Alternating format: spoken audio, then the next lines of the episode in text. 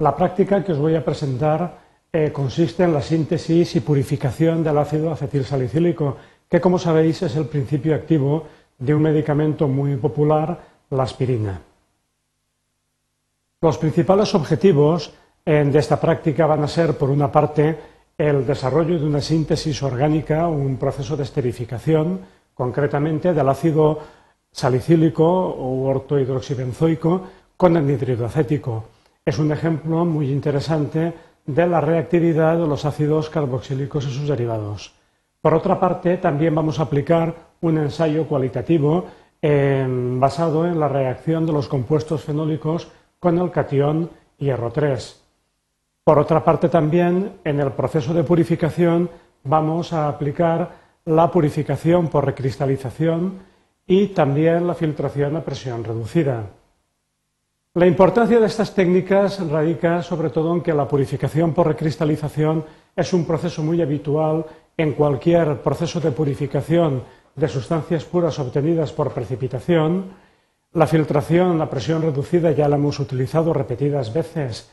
en otras prácticas del curso, eh, acelera notablemente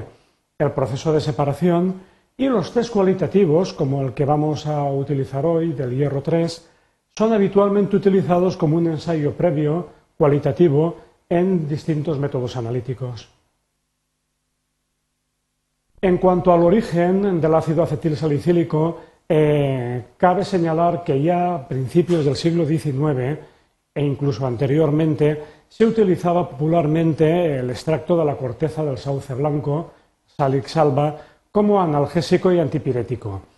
Eh, ya posteriormente, en 1828, se aisló eh, como primer principio activo la salicilina, que es un glucósido de un compuesto similar al ácido salicílico que es alcohol eh, salicílico u ortohidroximetilfenol. Ya en 1859 se obtuvo el ácido salicílico que eh, tenía efectos terapéuticos pero también irritantes sobre la mucosa gástrica. Este problema en buena parte se resolvió ya en 1897 con la síntesis por Hoffman del ácido acetilsalicílico que es el principio activo de la aspirina que actualmente y desde entonces utilizamos.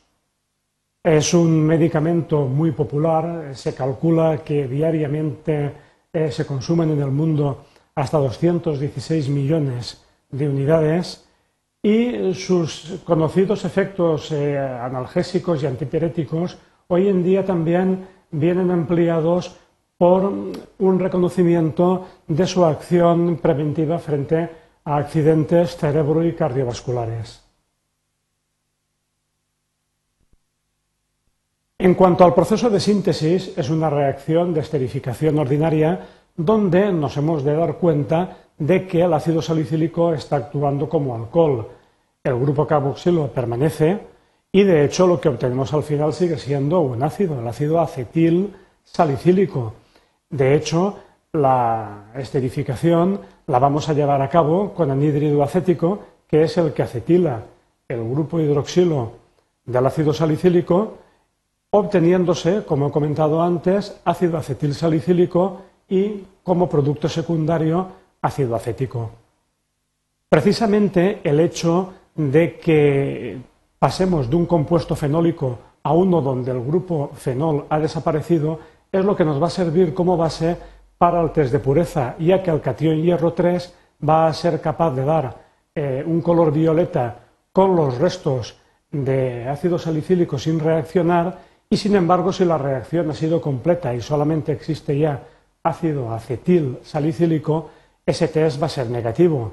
Lo que vamos a ver en definitiva es que la disolución de color amarillo pardo de hierro 3 eh, permanece con el mismo color si la aspirina es suficientemente pura, mientras que la presencia de ácido salicílico la vamos a detectar por la coloración violeta que se obtiene.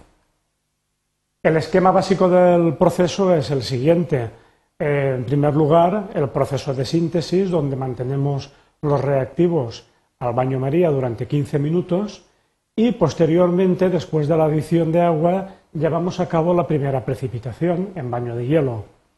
Cuando aparecen ya todos los cristales de color blanco y mm, vemos que la precipitación em, ha llegado ya, digamos, a, su término, eh, pasamos a la filtración a presión reducida.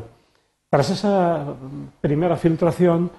tomaremos unos pocos cristales, en muy poca cantidad, y realizaremos el primer test de pureza. Eh, si ese test de pureza indica que el ácido acetil salicílico obtenido todavía no es puro, llevaremos a cabo la purificación por recristalización, para lo cual el precipitado obtenido lo volveremos a disolver con una mezcla de agua y etanol en caliente. Eh, realizaremos un filtrado intermedio eh, a la presión atmosférica, un filtrado normal con un papel de filtro de pliegues, de manera que eh, esté eh, suficientemente caliente el embudo para que la precipitación de la aspirina no se produzca en el mismo. Tras esta filtración rápida, llevaremos a cabo la segunda precipitación en baño de hielo, tras lo cual volveremos a filtrar a presión reducida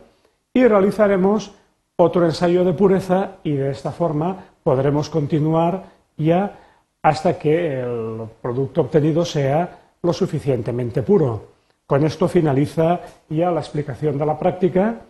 y ahora lo que queda es eh, pasar a realizar el test correspondiente y llegar al laboratorio y realizarla.